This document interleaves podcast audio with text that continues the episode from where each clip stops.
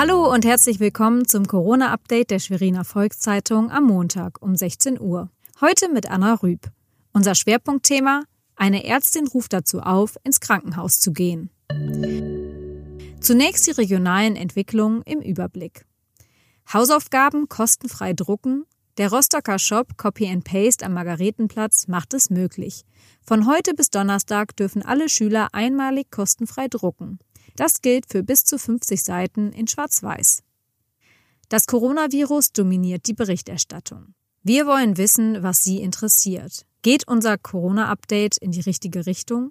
Sagen Sie uns Ihre Meinung. Eine Umfrage dazu finden Sie auf svz.de.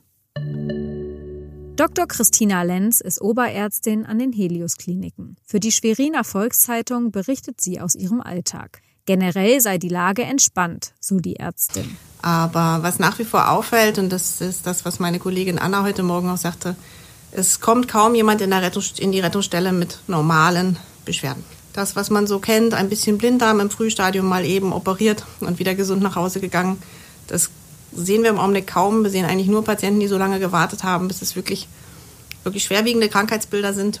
Sie ruft dazu auf, die Krankenhäuser nicht zu meiden. Kapazitäten für normale Fälle seien vorhanden und die Corona-Fälle seien isoliert. Eine Ansteckung in der Klinik sei deshalb nahezu ausgeschlossen. Es geht ihr um die Gesundheit aller Menschen, nicht nur der an Corona Erkrankten.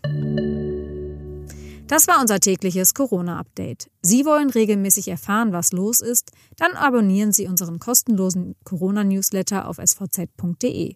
Die nächste Folge von Coronavirus aktuell hören Sie morgen früh.